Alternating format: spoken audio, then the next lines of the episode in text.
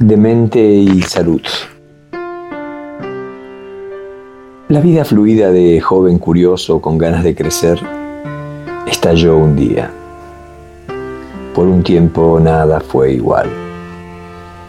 Gobernado por alucinaciones y un franco delirio en el que expresaba ideas reivindicativas y oposición a todos los poderes que arrasan con las buenas almas, señalando el cielo, le dirigía una mirada hostil.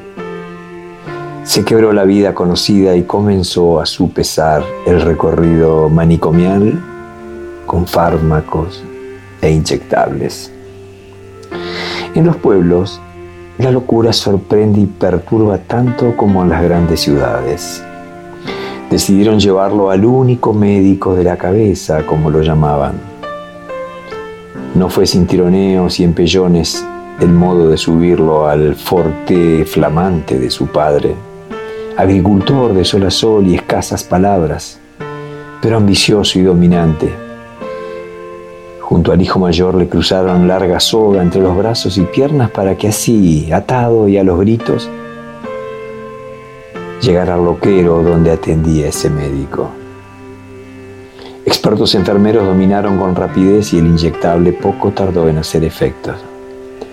Finalmente durmió su delirio y quedó en la habitación enrejada a solas con sus verdades, que fueron dichas con pasión, pero incomprendidas y descalificadas.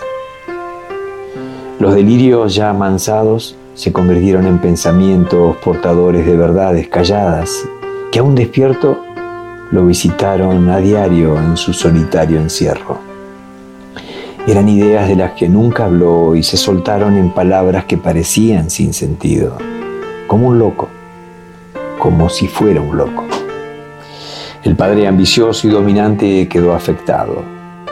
De pocas palabras y forjado como labriego incansable, le pidió a su hijo mayor que revisara el altillo donde por horas se encerraba el loco Grande fue la sorpresa al encontrarse con muchos libros apilados y una enorme cantidad de hojas manuscritas y desparramadas.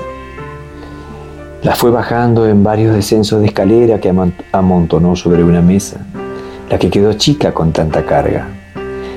Léame, mi hijo, le pidió con voz calma, pocas veces usada y limitado por su analfabetismo.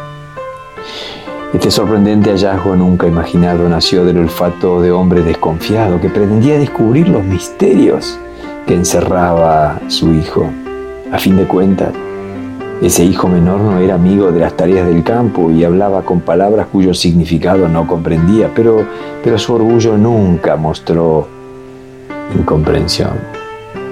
Con su dedo le señaló las hojas y el hijo mayor comenzó a leer allí donde el trigal le susurra al viento cálido sus penas, danza con movimientos leves sus pensamientos.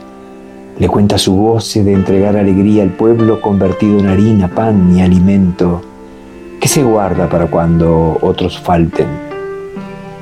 Le habla de secretos de grandeza y ambiciones mayores, como alcanzar altura para regar con crecimiento el espíritu oprimido, que atragantan los deseos de caminos libres con palabras sin cadenas y mejores costumbres que las de trabajar inclinado sobre la tierra que enriquece a otros. El hijo lector dirigió la mirada al padre que con ojos vidriosos y repentina vergüenza dijo, Continúe, hijo. No te alejes, viento cercano y amigo, porque cuando dejas de acariciarme se amontona algo en el pecho que me oprime. No sé si son por las injusticias son solo mías y no tienen remedio. El padre quiso evitar las lágrimas y con disimulo quitó sus botas por una amigables alpargatas.